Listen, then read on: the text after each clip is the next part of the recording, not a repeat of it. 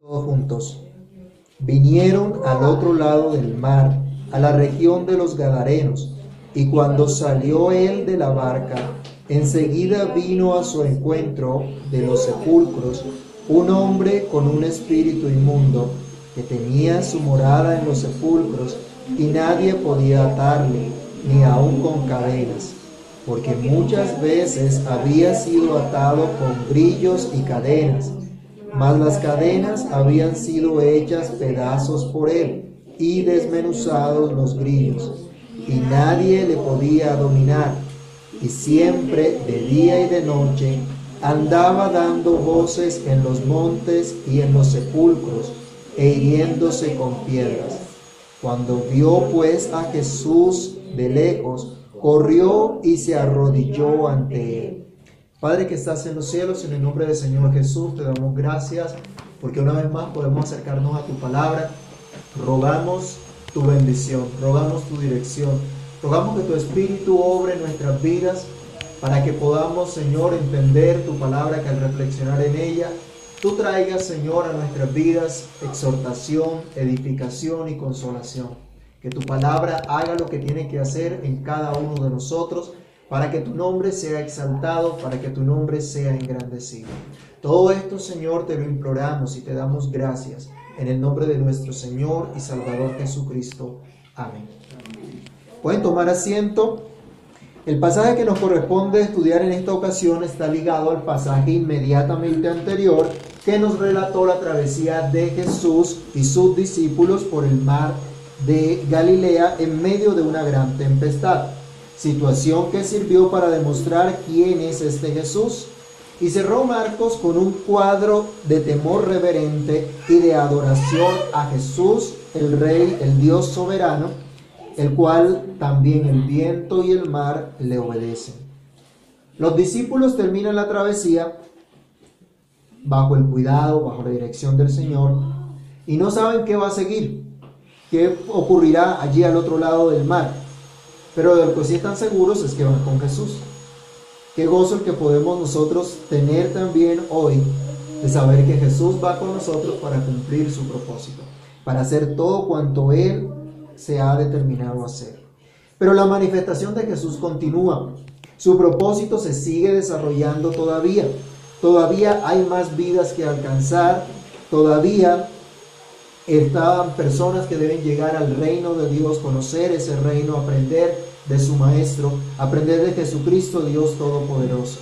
Y es precisamente sobre esta descripción que vamos a estar estudiando el día de hoy, sobre el Señor Jesús como Dios Todopoderoso.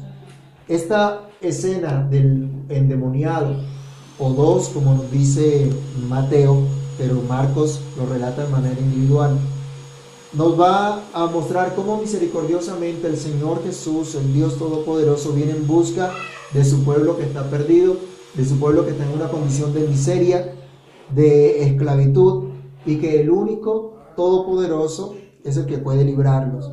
Ante Él se doblará toda rodilla y ante Él se brindará toda adoración. Observemos entonces en este pasaje cómo nuestro Señor Jesucristo, Dios Todopoderoso, busca al perdido y miserable. Dice el versículo 1, vinieron al otro lado del mar a la región de los Gadarenos.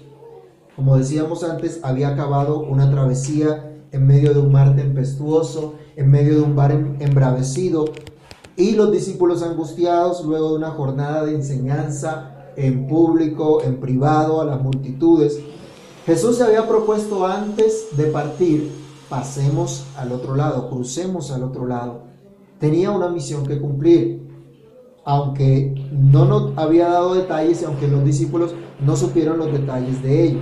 Al parecer pasaron la noche en el mar y llegaron al otro, a, la otra orilla, al país de los Jerjesenos, una tierra principalmente gentil, una tierra que no hacía parte del pueblo de Israel, que no conocía ni servía al Dios vivo y verdadero.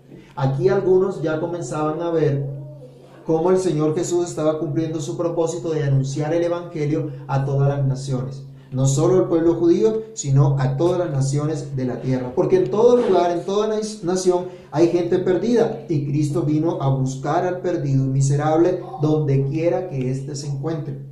Esto fue lo que hizo con este hombre poseído por demonios.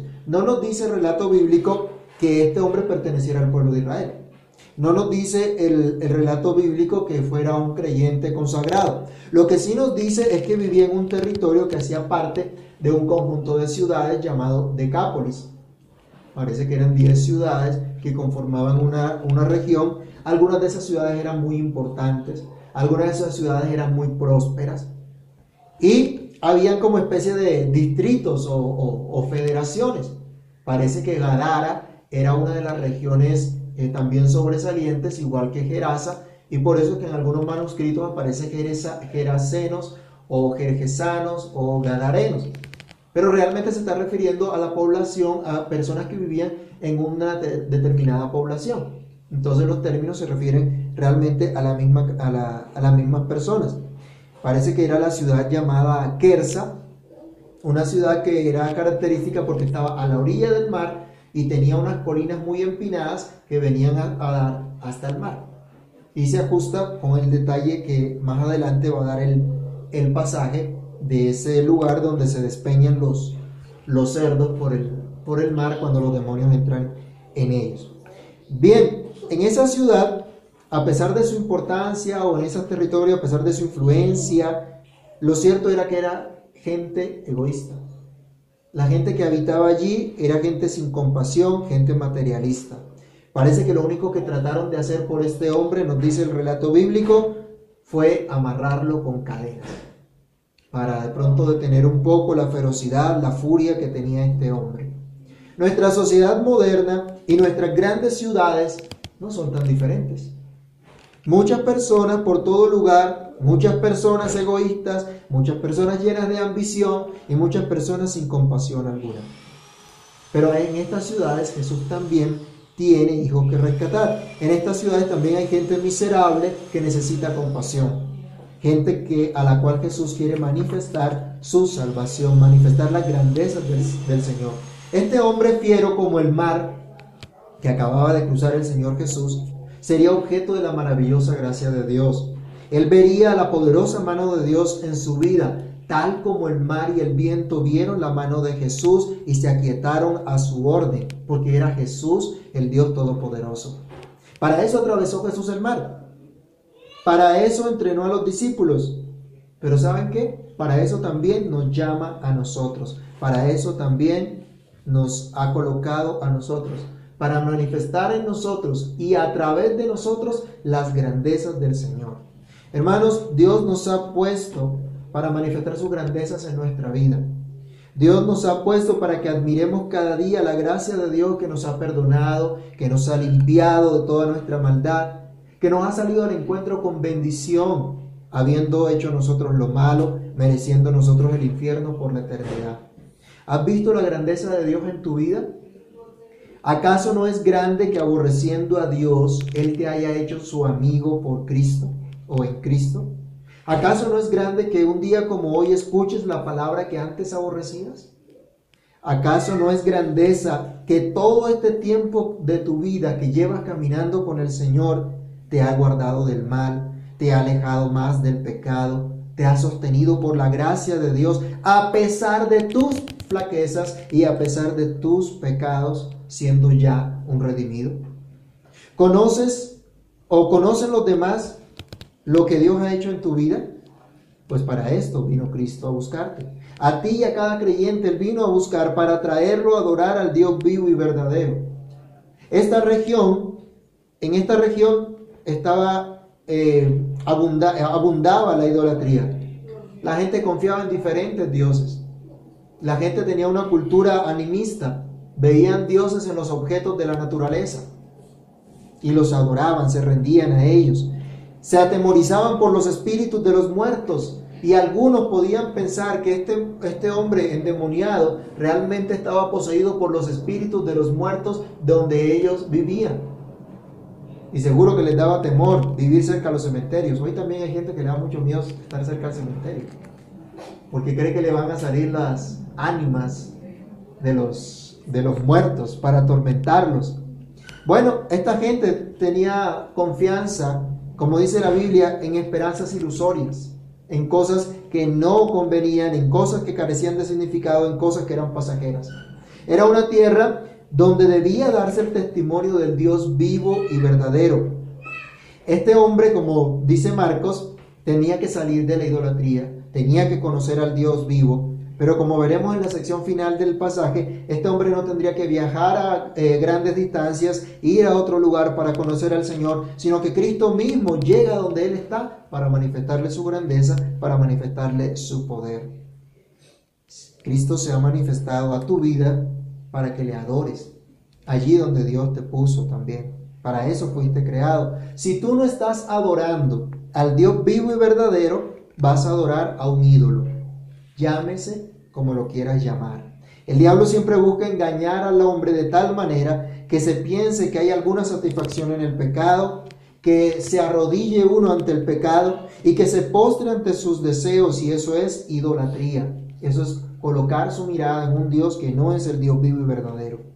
Pero cuando Cristo vino a buscarnos, cuando Cristo viene a buscar al, al pecador, pone fin a la esclavitud y a la idolatría, mostrándonos quién es verdaderamente poderoso, en quién realmente podemos hallar satisfacción, a quién solamente debemos adorar. Y qué maravilloso es ese amor de Dios, que el mismo Jesucristo, siendo Dios todopoderoso, ha venido a buscarnos a nosotros, a quienes por el pecado han estado perdidos y miserables. Jesús entonces vino al otro lado del mar en busca del perdido y miserable. Pero no solo vino, vino por ello, dice el versículo siguiente. Cuando salió él de la barca, enseguida vino a su encuentro de los sepulcros un hombre con espíritu inmundo. Este hombre estaba perdido, estaba miserable. Y esa es la condición de toda la raza humana bajo el poder del demonio. Este pasaje muestra que Jesucristo, el Dios Todopoderoso, vence el poder del demonio.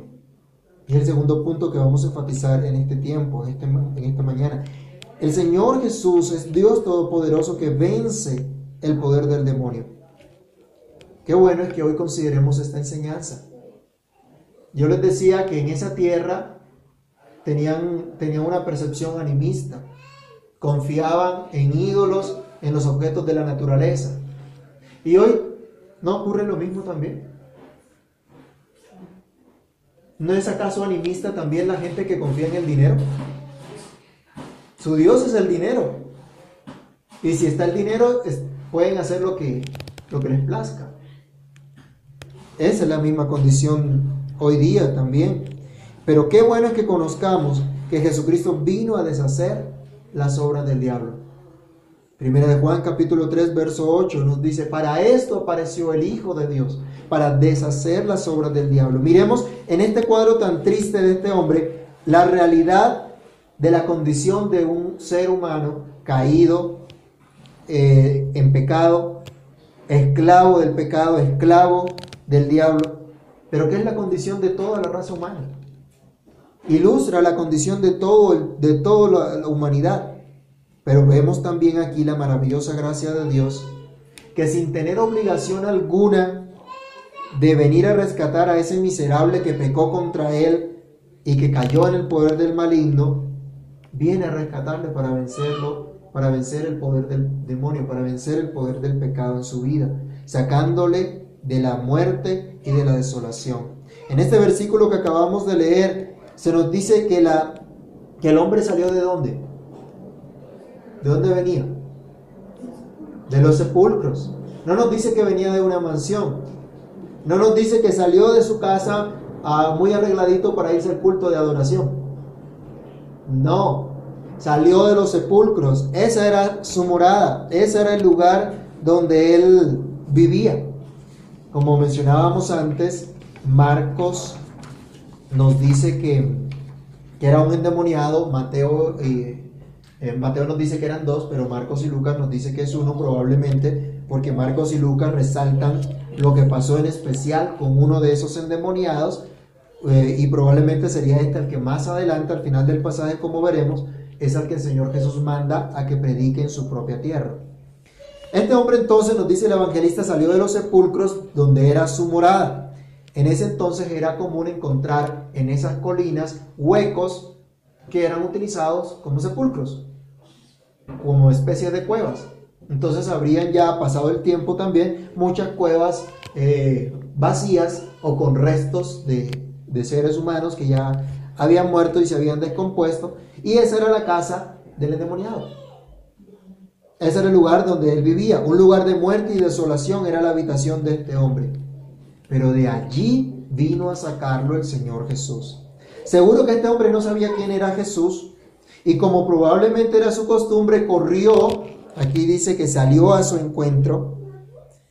Él corrió no precisamente para saludarlo, para darle la bienvenida, sino como era su costumbre, ir a dañar y a destruir, como había hecho de pronto con otras personas. Nadie se atrevía a pasar por allí. Cuando usted ve a una persona, a un loco en la calle, ¿cuál es la tendencia que tiene? Usted no va y le saluda, hola, ¿cómo estás? Mira, Dios te bendiga. ¿Mm? Muy creyente, muy samaritano. No, la tendencia natural es esta persona puede hacer daño. Y seguramente este trató de ir a hacer, a hacer daño y ninguno se atrevía a pasar por ahí sin salir bien librado. Pero lo que no sabía este hombre era que Jesucristo, Dios Todopoderoso, venía a sacarlo de su lugar de muerte y desolación en el que estaba apresado por el mismo diablo. Mucha gente hoy también vive en una condición de muerte y desolación. Está bajo la opresión del mismo Satanás y no sabe quién es Jesús. No saben qué consiste el Evangelio y siguen en su pobre condición sin esperanza. Corren sin freno a la destrucción. Pero la buena noticia es que a esa gente también se le debe anunciar la buena noticia del perdón de pecados en Cristo.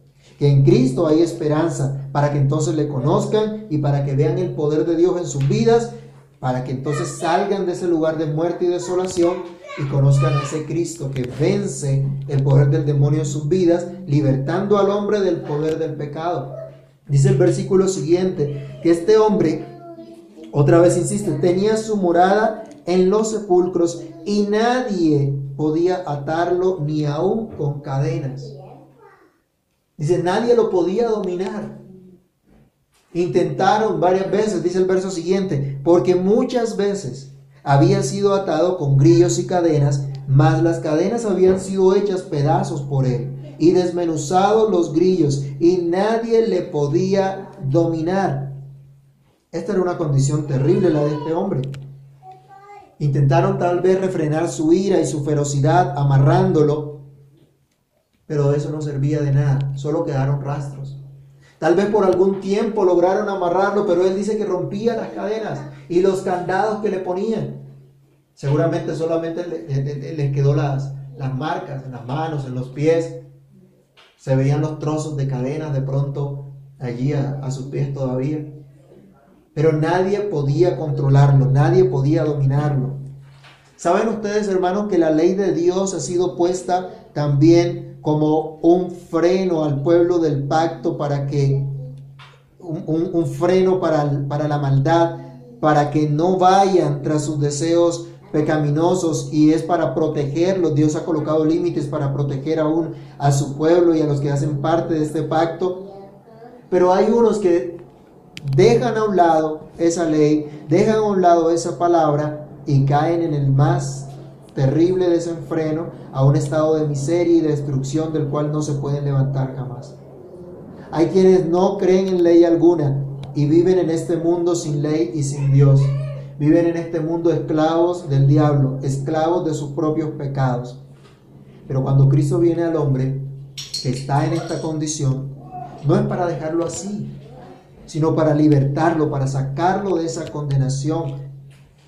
Este hombre no necesitaba una terapia para controlar su ira y su melancolía. No necesitaba un psicólogo especializado para ayudarle tal vez con un problema de esquizofrenia o depresión aguda. No, no necesitaba eso. Y mucha gente hoy tampoco necesita realmente eso.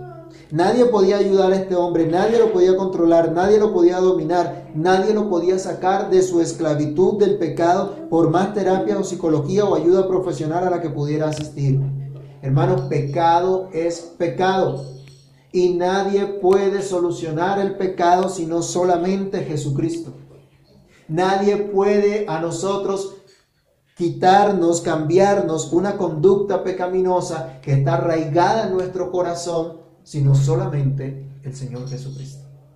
Nadie más.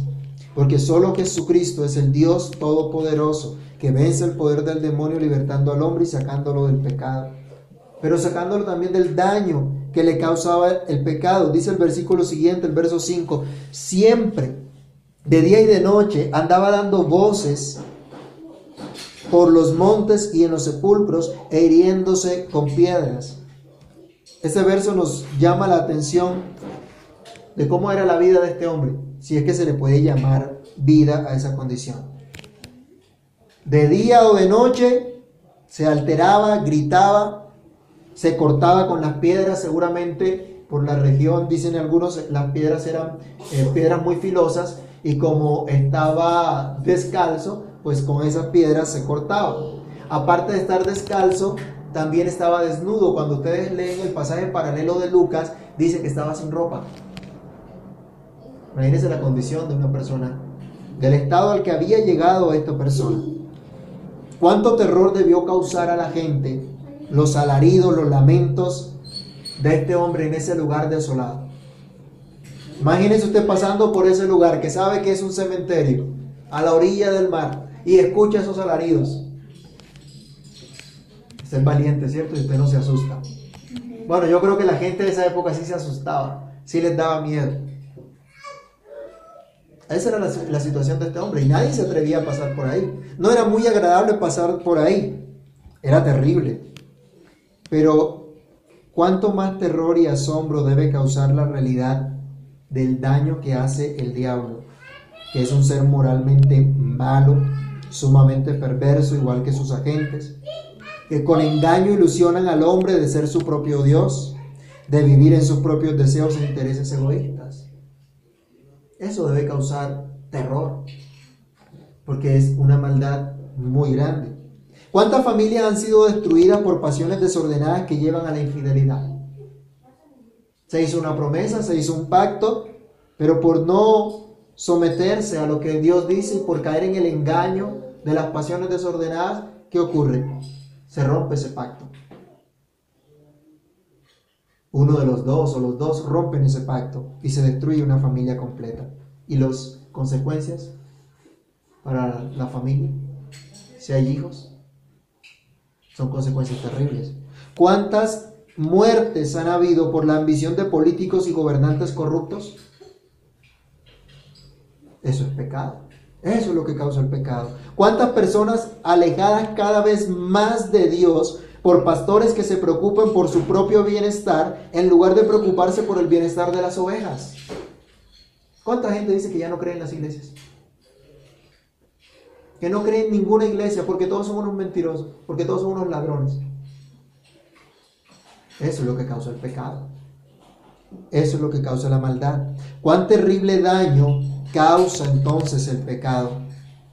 Pero ante ese cuadro tan terrible hay una sola y gloriosa esperanza. Y esa se llama Jesucristo Dios Todopoderoso, quien trae sanidad al corazón del hombre que ha sido quebrantado por el pecado. Es Jesús el que trae reposo, el que trae eh, descanso a esa ansiedad y desasosiego que trae el pecado. El pecado nunca te va a traer paz. Y todos aquí somos pecadores y hemos pecado. ¿Cuánta paz y descanso nos ha traído el pecado a nosotros? Cuando nos comportamos en contra de la palabra de Dios, en rebelión a la palabra de Dios, ¿acaso eso trae paz a nuestras vidas? ¿Ha traído paz el pecado a nosotros? ¿No, ¿No hemos experimentado nosotros también el mismo engaño del pecado que supuestamente nos trae deleite, supuestamente nos trae placer, pero después nos damos cuenta que era una ilusión, que era pasajero y que al contrario lo que nos ha hecho es mucho daño. Eso es lo que hace el pecado. Solo Cristo te puede sacar de muerte y desolación. Solo Cristo tiene poder para libertarte del estado de miseria y esclavitud del pecado. Solo Cristo te puede sanar del espantoso daño que causa el pecado. ¿Conoces a ese Cristo? ¿Ha venido a tu vida ya? Dice el versículo siguiente, que cuando vio pues a Jesús de lejos, corrió y se arrodilló ante él. La tercera enseñanza que podemos eh, tener de este pasaje es que Jesucristo, Dios Todopoderoso, es temible y adorado por todos. El hombre poseído por los demonios, impetuoso y fiero, así como el mar que había atravesado Jesús con sus discípulos, contrario a lo que comúnmente haría con los demás, de venir a asustarlo, a, dañarlo, tiene que someter toda su ferocidad a los pies del Señor, tal como el viento y el mar tuvieron que hacer a la voz de Jesucristo. Miren que las, las dos, las dos narraciones están pegadas. Lo que estudiábamos la semana pasada y lo que sigue ahora. Porque ese Dios todopoderoso que controla la naturaleza es el Dios poderoso que controla también nuestras vidas. Que puede obrar también en nuestras vidas, al cual debemos someternos por completo. Los demonios tiemblan ante la presencia de Jesús. Voy a pedir a alguien que nos lea por favor Santiago capítulo 2, verso 19. Y otra persona que lea Apocalipsis 10, 10.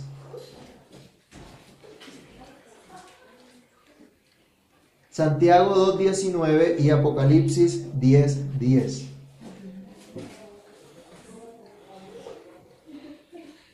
¿Qué dice Santiago 2, 19? ¿Tú crees que Dios es uno? Bien haces. También los demonios creen y tiemblan. Esos seres malvados, esos seres que destruyen, que dañan, ellos saben quién es Dios. Y dice, tiembla, se asustan ante Dios. La próxima semana, con la ayuda del Señor, seguiremos el, siguiente pasaje y veremos, veremos la reacción de los demonios. Pero hasta aquí lo que vemos es que el hombre estaba poseído por demonios, pero a pesar de estar poseído por demonios, tiene que venir tal vez corriendo con una disposición diferente a adorar a Dios, pero ante la presencia del Señor, la única alternativa que le queda es arrodillarse, es humillarse delante del Señor. No puede hacer otra cosa. Apocalipsis capítulo 10, versículo 10, ¿qué nos dice también? Entonces tomé el librito de la mano del ángel y, la, lo comí, y era dulce en mi boca, como la miel. Perdón, perdón hermana, es Apocalipsis 20, 10. Apocalipsis capítulo 20, versículo 10. Y el diablo que los fue lanzado en el lago de fuego y azufre, donde estaban la bestia y el falso profeta, y serán atormentados día y noche por los siglos de los siglos. ¿Cuál es el destino del diablo y sus seguidores? El infierno, el lago de fuego, por toda la eternidad. Dice que Juan tuvo esa visión, que él vio como Jesús los, los destinó a eso. Entonces, hermanos, estos seres impuros que estaban poseyendo a este pobre hombre, tiemblan ante la autoridad de aquel que tiene poder para atormentarlos por los siglos de los siglos en el infierno. Los espíritus que atormentaban a este pobre hombre no pudieron seguir dañándolo, no pudieron seguir destruyéndolo, no pudieron seguir haciendo sus obras malvadas en ese lugar y se tuvieron que someter a la autoridad del Señor. Si los demonios tiemblan ante Jesús, no has de temblar tú que me oyes y sigues aún en incredulidad o te mofas del Evangelio y rechazas al Señor. ¿No temblarás también tú ante el Señor que puede destruir tu alma y tu cuerpo por la eternidad en el infierno, así como dice Mateo 10, 28? Más vale que temas, porque al final todo hombre le adorará. Ya sea el día final y crujiendo los dientes con temor y temblor ante la destrucción que vendrá sobre todo impenitente pecador, o ya sea como un pecador arrepentido, salvado por la gracia de Dios, pero todo hombre le adorará. Porque vivo yo, dice el Señor, que ante mí se doblará toda rodilla y toda lengua confesará a Dios.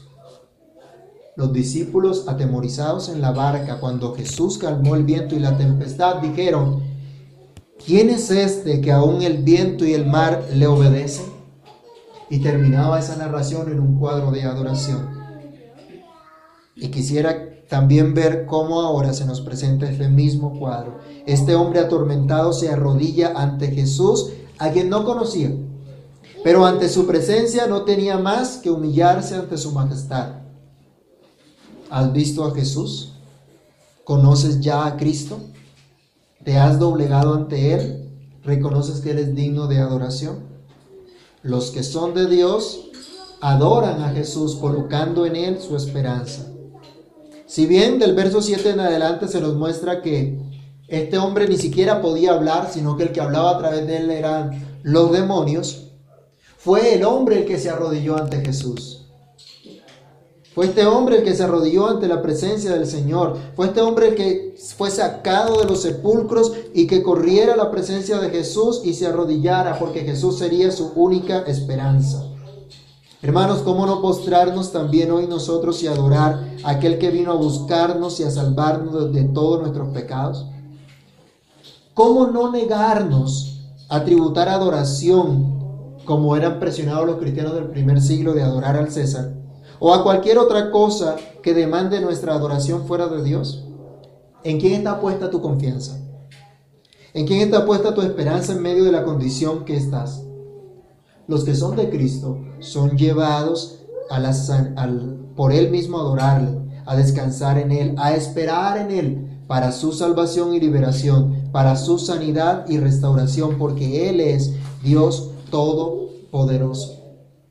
Esto fue lo que ocurrió con este hombre. No alcanzamos hoy a terminar el relato, vamos a seguirlo estudiando, pero hasta aquí vemos nosotros un cuadro terrible de la condición del hombre sin Cristo, del hombre caído, del hombre perdido en pecados, pero vemos al Señor llegando a su vida.